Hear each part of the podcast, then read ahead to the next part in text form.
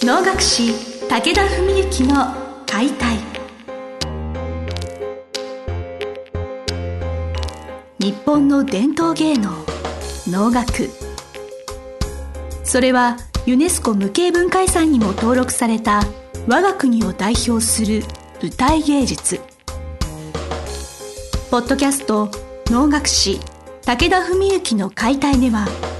関税流して方として数多くの対局を演じてきた能楽師武田文幸が600年以上の歴史を持つ能楽を優しく解説。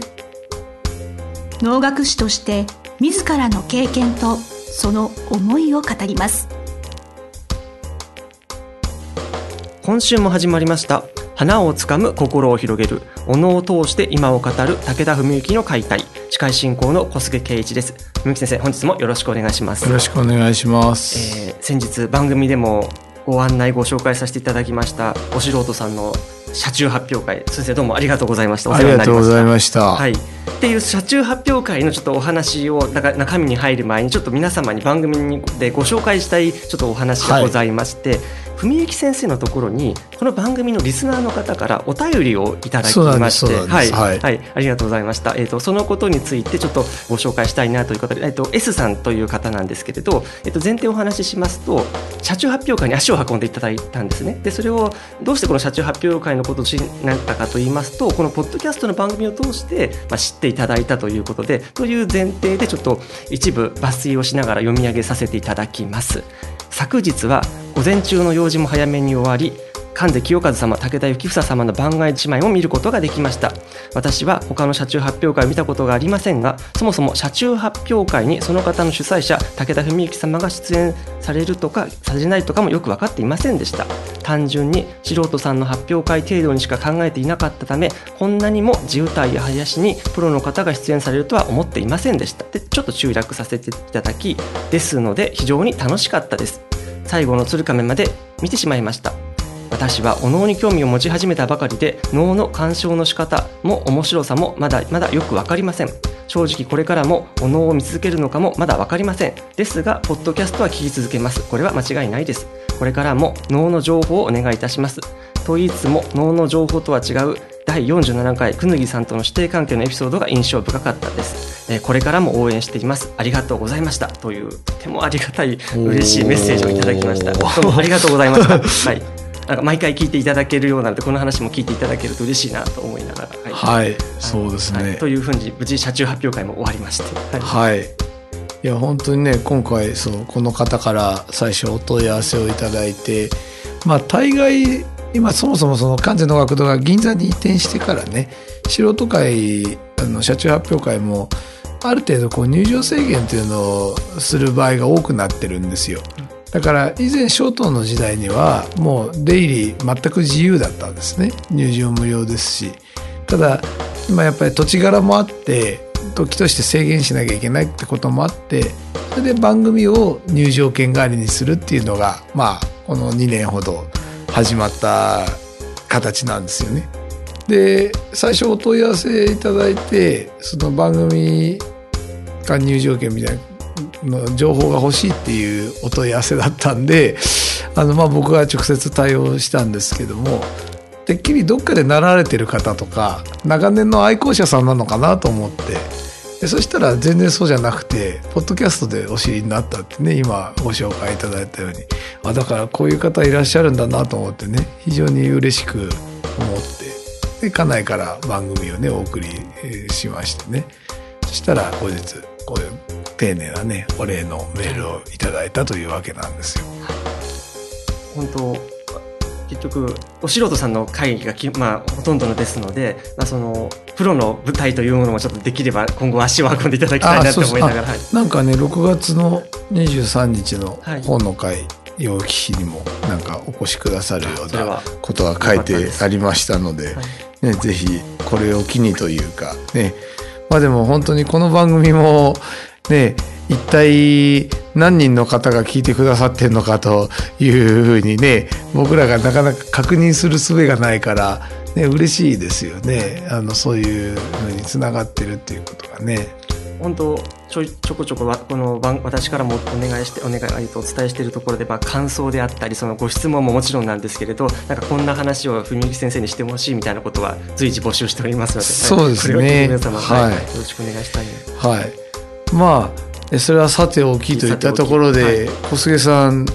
お疲れ様でした。あ。本当この度はお世話になりましたありがとうございます。どうでしたか？ご自身舞台。はい。能楽堂はもう3回目になりますか？2回目ですか？昨年の吉野天人が最初かなでそうか。また今年が2回目ですか収ね納館では何度かあるけど、あの能楽堂はじゃあ2回目ですか？そうなりますね。なるほど。やはりその舞台に上がる時は足が震えるわけですよね。やっぱそういう時のあの感覚は多分2回目で間違いないとなるほど。は いいやでもね堂々とした発声でね非常に、まあ、周りがベテランばっかりにね囲まれてでもあの全く何の見劣りもせずね立派にやっていただいたと思いますけど。本当私自信が本当なくなくってやっぱお周りの方お素人さんでもやっぱベテランのお素人さんなのに囲まれて自分の声の脆弱さというかそういうああいう奏でるような響くような声がで出せられ出すことのできない自分に絶望するみたいな感じでいやいやいや。もう本当落ち込む。まあでもねあのーうん。あんまり自虐的になりすぎるのも良くないけれどもどっちかって言えばそういう謙虚な姿勢というかねあの自分のうん未熟さを知って向き合ってねあのステップアップしていくっていうことはやっぱりこういう和の習い事をなさってる意味での非常に大きな部分になると思うんですよね。謙虚な心とかね真摯な姿勢っていうそういうのがそういうことを学ぶ場でもあるんだと思うんですよね。結局向き合わざるを得ないわけですよ。ね、はい。やっぱそういうお役をいただくということにおいて。そね。そこはやっぱり逃げ場がないという意味で、はい。そのまあ、自分と戦って成長する機会をいただけたなんだろうなってことはすごくありがたく本当思っております。はい。あるねあの小菅さんに近い世代の若手のご社中がね、非常にまあ楽しいですって言ってくれて何が楽しいですかって言ったらできない自分をね知ることが楽しいって、えーすごいなんかあの なんて言うんですかもう100点満点な答えがね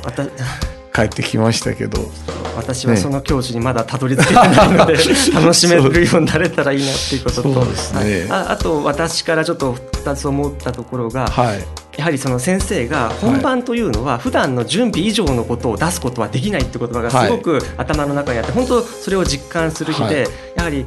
その日にお稽古以上のことが出るってことはまず期待しちゃいけないんだなっていうやっぱりそのはい。それまで準備したことにどれだけまあ最大限近づけることができるかってやっぱ瞬間ちょっとあ今ちょっと間違えたなっていう分かるわけですね、その時に持ち直すと言いますかそこでまた戻すためには練習してきた通りにやるしかないっていう、うん。そういう心の持ちようみたいなこともすごく感じましたね。そうですね。まあスポーツとかだと、まあ、競技にもよるのかもしれないし、はい。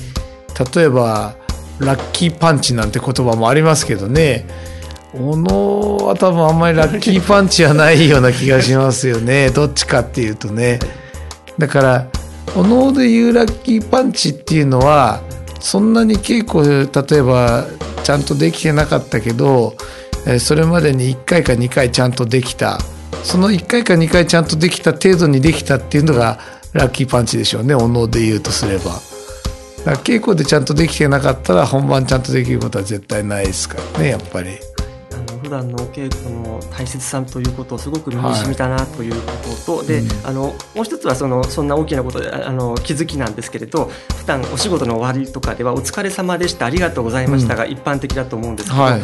すごく私感動したのが「おめでとうございます」って言われるものなんだなっていうのがすごい新鮮で、ええ。これやはりそのありがたいことであると同時におめでたいことでもあるんだなってことを、はい。やっぱこういう場機会をいただくことで気づくことができました。うん、まああの僕たちもねだから人にもよるし舞台にもよるしあの状況にもよるんですけどやっぱりそうですねお弟子さん方の発表会っていうのはやっぱその晴れの舞台に立つ。それに向けてね、こう1年間とか努力してこられるわけであってねそれは別にうまくいったからとか失敗したからとかじゃなくねやっぱり基本的におめでとうございますって感覚はありますよね。うん、普段皆さんねお仕事とかで言われることのない言葉だと思うんですけどその結婚とかそういうおめでたい場はもちろんあると思いますけれども、ね、そうですね、そういうこういう感じというのはお稽古をさせていただいている、うん、まあなんか賜物なんだなって。特にだからそういう面では例えば初舞台だったら初舞台おめでとうだし、はい、まあ例えばあの北原さんのね今回の小野初能だったらそれもおめでとうだし。あるいは開き物っていうかね習い物っていうのを初めて初演するんだったらやっぱそれもおめでとうですしね。まあおめでとうっていうのの代表的なのは今言ったようなことですけど、まあ、その延長線上としてね別にまあ普通に発表会の2回目3回目の出演だとしてもまあ出し物とかそこに向かってきたプロセスとかねい。ろんなもちろん判断材料がいろいろある中でまあ僕なんかの感じで言うとやっぱりお相手によってその言葉をかけますよね。まあ、お弟子さん同士とか、ね、もちろんプロの先生でもそういう言葉かけてくれる人もいると思いますしね。あの本当いろんな方の支えで成立している会なんだなって思うことはありがたいと思います。はい、はい、えっ、ー、と私からあと最後になんか聞いてる方にお伝えしたいこととしたら、私とはいえ2年3年多分賞味実質2年ぐらいのお稽古でこういう貴重な機会いただいているので皆さんも2年後に出るぐらいの今から始めても2年後には出れますみたいな、はい、気持ちで、ぜひ小菅さんの仲間になってください。私がまあそのあれそんな偉そうなこと言うことは全くないんですけど、はい、という世界でございますので皆さんもぜひともご興味持っていただければなと思います、はい、はい、本日は第2回車中発表会についてお話をお伺いしました。先生どうもありがとうございました。ありがとうございました本日の番組はいかがでしたか？番組では武田文幸への質問を受け付けております。ウェブ検索で「武田文幸」と入力し検索結果に出てくるオフィシャルウェブサイトにアクセス。その中のポッドキャストのバナーから質問フォームにご入力ください。ぜひ遊びに来てくださいね。